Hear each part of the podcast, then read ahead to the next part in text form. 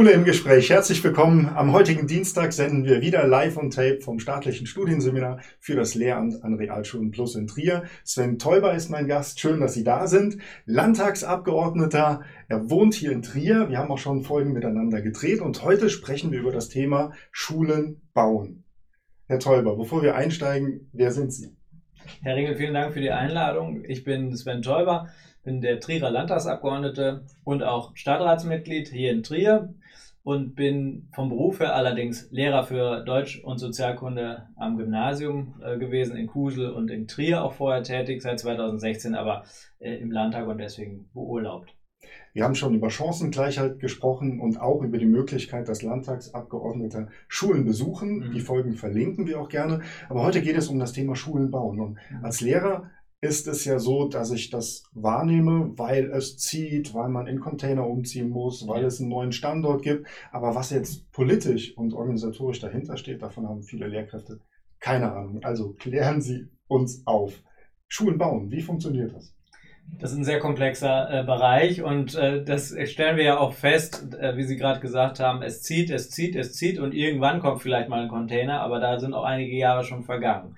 Heißt, um, insgesamt, äh, um eine Schule zu bauen oder zu sanieren, kann man wahrscheinlich äh, davon rechnen, dass es so fünf bis zehn Jahre äh, an Umsetzungszeit braucht, von Beginn der Feststellung bis zur Fertigstellung. Je nach Komplexität natürlich auch. Warum dauert das so lange? Es sind unterschiedliche politische Ebenen dabei, wie auch die gesamte Schulgemeinschaft zu ähm, beteiligen.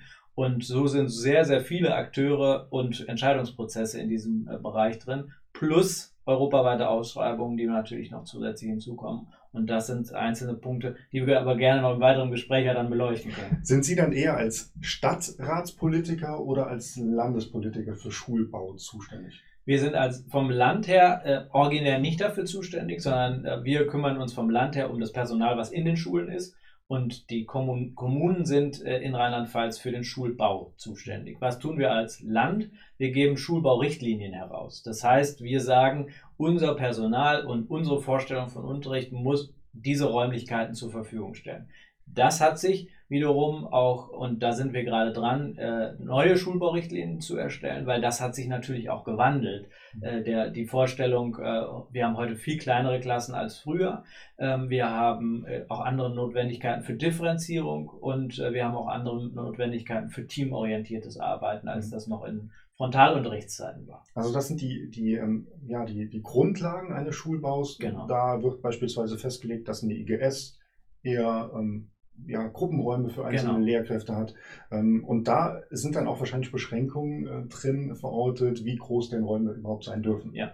Wie groß darf ein Flur, wie breit darf ein mhm. Flur sein, wie groß darf ein Unterrichtsraum sein, wie viele Unterrichtsräume pro Schüler äh, äh, darf ich haben. Das sind die Grundlagen, weil danach bemisst sich die Zusatzförderung des Landes für die Kommunen. Denn äh, die Kommunen orientieren sich daran. Sie, die Kommunen sagen, ich will eine Schule und muss eine Schule sanieren oder neu bauen dann beantrage ich das bei der ADD, bei der Aufsichts- und Dienstleistungsdirektion, die ja sowohl Dienstherr äh, für die Lehrkräfte ist, als auch für die Kommune Ansprechpartner für Schulbau.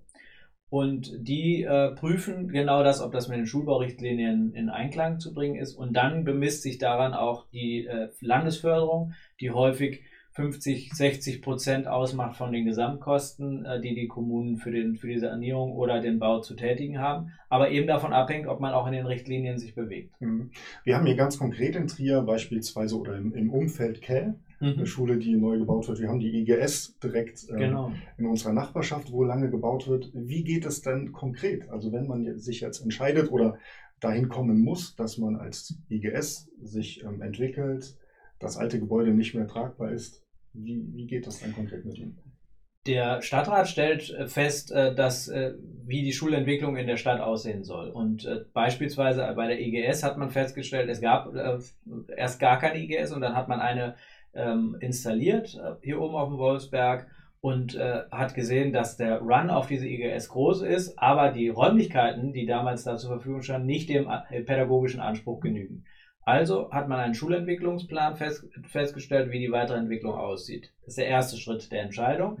In diesem Schulentwicklungsplan sind auch alle Schulen beteiligt, ähm, sind auch die Eltern und die Schülerinnen beteiligt und Politik. Das heißt, die kommen zusammen äh, und erstellen das. Im weiteren Schritt muss dann der Stadtrat entscheiden, was entwickle ich prioritär. Die IGS war immer da dabei, sodass wir unterschiedlich äh, Bauabschnitte gebildet haben, damit man nicht das Schulgebäude gar nicht nutzen kann, sondern dass man schrittweise vorgeht.